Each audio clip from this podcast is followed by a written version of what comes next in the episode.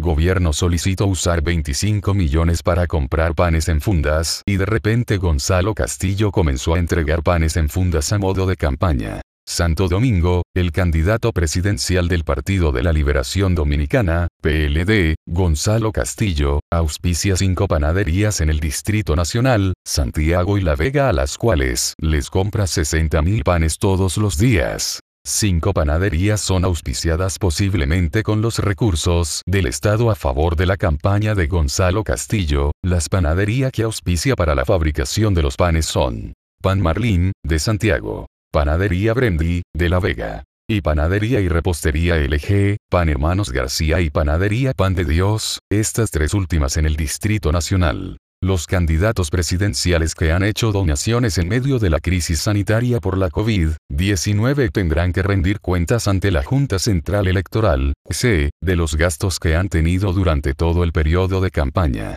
Gonzalo Castillo dijo, cuenten con nosotros. Ahora mismo tenemos la campaña paralizada, y lo que estamos haciendo es que todos los recursos que conseguimos lo estamos dando en ayuda social.